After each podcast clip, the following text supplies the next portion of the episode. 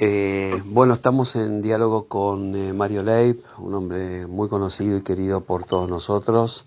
Él tiene a su cargo la presidencia de la ley, que es la organización latinoamericana de aquellos residentes argentinos y latinos que viven en el Estado de Israel y sus filiales prácticamente en todo el país.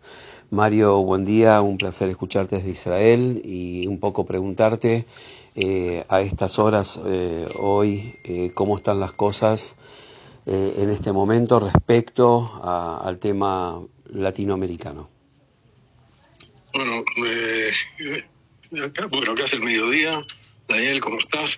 Eh, mira, yo eh, hace una hora más o menos terminé un encuentro con el ministro de Absorción, Misata Keita, con los directivos y con las organizaciones de Olim, que estamos en, en ayuda o que nos ocupamos generalmente en épocas normales de la LIA. Eh, en busca de trabajo, en cosas simples. Uh -huh. Hoy eh, el trabajo es mucho más complicado y bueno, dimos un informe eh, porque preguntaron cómo se están organizando las organizaciones y bueno, nosotros eh, creo que somos una de las instituciones más grandes con 22 filiales. Generalmente las otras organizaciones tienen una oficina central y uh -huh. no tienen filiales en todo el país. Entonces, la idea es de que cada filial se comunica con la gente mayor, con la gente que sabemos que quizás está enferma o que tienen problemas, para poder ayudarlos, para preguntarles qué necesitan, si necesitan comida, si necesitan algún remedio, alguna ayuda. Uh -huh. Y bueno, eh, ese es el trabajo que estamos haciendo para saber qué pasa eh, con cada latinoamericano que pueda necesitar algún tipo de ayuda nuestro. Ok, Mario, te interrumpo. Eh, vos y yo sabemos, y muchos saben, que la zona más afectada, hablo de los kibutzim particularmente, eh, fueron de algún modo hasta fundados, si se quiere, eh, por argentinos y latinoamericanos, por eso cada vez el número aumenta de desaparecidos y, y, y asesinados. Eh, coincidís con este dato, ¿no?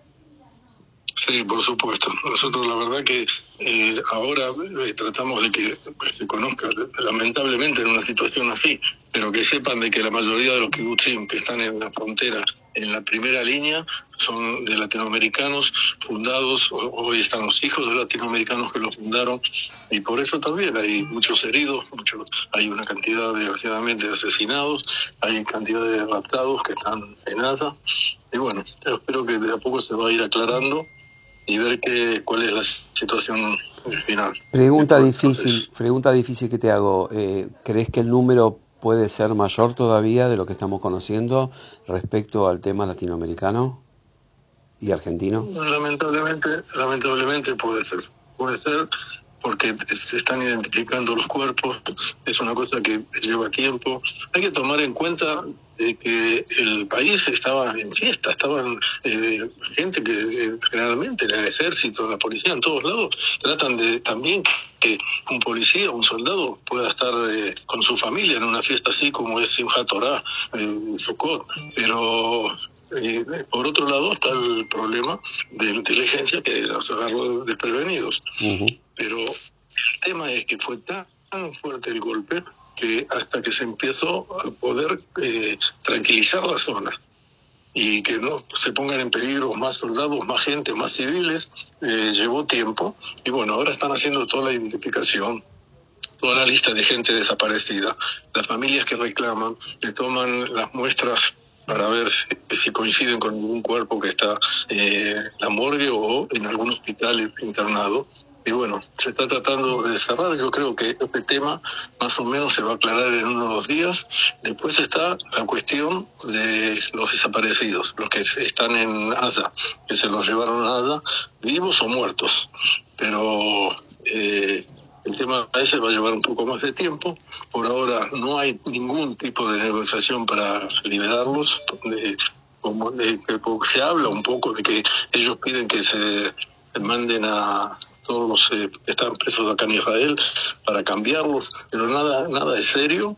Israel hoy no puede tomar ninguna medida de ese tiempo, de ese tipo, hasta que se destruya prácticamente Gaza, levanten la bandera blanca y se obligue a que se los liquida a los jefes de la guerrilla, a los dirigentes eh, políticos que están algunos en Gaza y otros en, otros países, y que se retiren de Israel, que pierdan, que caiga todo el gobierno y se cambie eh, la población civil que está sufriendo por la guerrilla justamente pueda tomar la dirección de la franja de gas. Tenemos dos, eh, me parece, vas a coincidir conmigo, dos eh, lugares donde se focaliza esto. Uno, obviamente, eh, Gaza, y supongo que coincidirás que Líbano hoy también es un, un, un lugar donde se está mirando y te pregunto si tenés alguna eh, un dato acerca de qué ocurriría si, si se desata alguna cuestión desde el Líbano. Yo creo de que primero que el ejército está ahora muy muy preparado con muchos equipos en el norte, eh, muchos soldados, muchos equipos eh, eh, militares, aviones, está todo, todo muy muy organizado por si llegan a intentar hacer algo, creo que van a destruir al Líbano en un par de horas. No van a tomar ningún riesgo, no van a permitir que puedan levantar la cabeza. Van a tener que entender que se destruyó el país y que la culpa la tiene Nasrallah con su grupo guerrillero que maneja el gobierno, que maneja la economía, maneja todo. Okay. Pero yo pienso que, aparte, que la población está mucho más preparada. Uh -huh. Yo por ejemplo, tengo a mi hija que vive en un, en un cerca de, de, eh, del norte de la frontera, sobre el mar. Eh, tienen una casa sobre el mar y le pidieron de, de que dejen el lugar, que se retiren, que se cierren las casas y que la gente se vaya por las dudas. No es que no fue una decisión del gobierno, fue una decisión del Moshav, de que conviene dejar ellos ya tuvieron una mala experiencia, que entraron terroristas por el mar y asesinaron como a 10 personas o 20 chicos eh, hace, un, hace muchos años, pero eso todavía quedó grabado. Ok. Y bueno.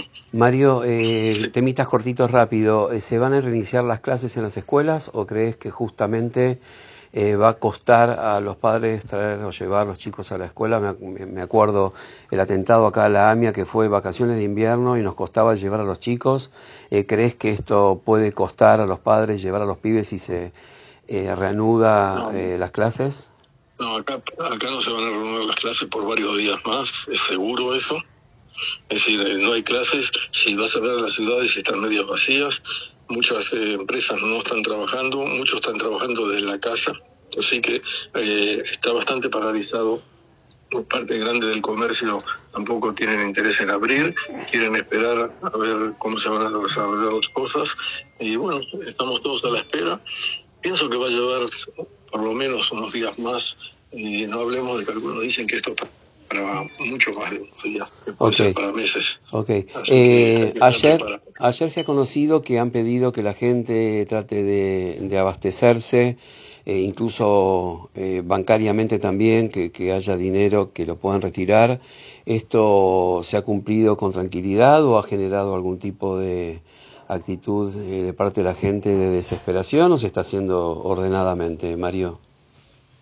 Bueno, el, eh, cuando se, el, hoy se habla de que fue un error que anunciaron eso, porque no había un motivo para hacerlo, pero uh -huh. explicaron que cuando hay una posibilidad de un tsunami, una posibilidad de algún tipo, tipo como también como guerra o atentados, es decir, conviene siempre tener en las casas reservas de agua, de algunos productos alimenticios para unos días, por lo menos para 72 horas se habla. Uh -huh. Y la gente, eh, según el, los informes de los supermercados, eh, tuvieron un aumento del 100%. Eh, en relación a un día normal, vendieron el doble. Uh -huh. Y bueno, lo, eh, no hay el desabastecimiento. Cuando se, la gente lo que más llevaba era agua. Hoy a la mañana los supermercados estaban repletos. Los, yo, yo salí a la mañana a trabajar y veía los camiones eh, trayendo los productos a los supermercados, así que no hay falta de nada, por supuesto que no falta nada. Lo que sí que eh, hay cosas de que eh, algunos eh, productos de algunas empresas se van a tardar un poco porque mucha gente está de Miluim, muchos de los, de los del personal que trabaja en las fábricas están en la reserva del ejército y fueron movilizados. Entonces, eh, las fábricas no están produciendo la cantidad necesaria de algunos productos, pero no falta nada. No es que hay desabastecimiento. Acá generalmente hay reservas, eh, porque de, pensamos siempre de que hay posibilidad de que suceda algo y hay que tener buenas reservas. Y bueno, así es como estamos pasando estos días. pero no, no, no hay problema de, de abastecimiento y no hay, yo creo que un tema de que se corra para, eh, tener un depósito en la casa. que esperemos que después no se pueda, no se Mario, la última. Eh, los ataques a Gaza, eh, ¿hay zonas residenciales que puede estar albergando a los eh, jerarcas eh, de Hamas? Y, y, también es hacia ese lado o es solo lo que se ve o que se distribuyen imágenes en el mundo y, y no tiene nada que ver con eso? Acá se están haciendo dos o tres tipos de, de destrucciones de casas, de edificios. Cada cuatro horas salen entre 10, 20, 30 aviones juntos y atacan distintas zonas. Primero se empezaron con los edificios, con todas las oficinas donde están todos los grupos eh, guerrilleros. Después se bajaron los bancos, que son los que eh, manejan la plata del Hamas. Después, se, aparte de los edificios, empezaron a destruir toda la zona de la Sagia, es la zona de las villas, de donde viven los millonarios y donde viven los jefes de las guerrillas. Toda esa zona se la está destruyendo ahora, porque esos gente, esos millonarios son los que mantienen a la guerrilla, son los uh -huh. que les dan fondos, aparte de lo que generalmente Qatar manda una vez por mes, que era con acuerdo con Israel, para que el país, para que ellos no tengan sufrimiento y podamos vivir en paz.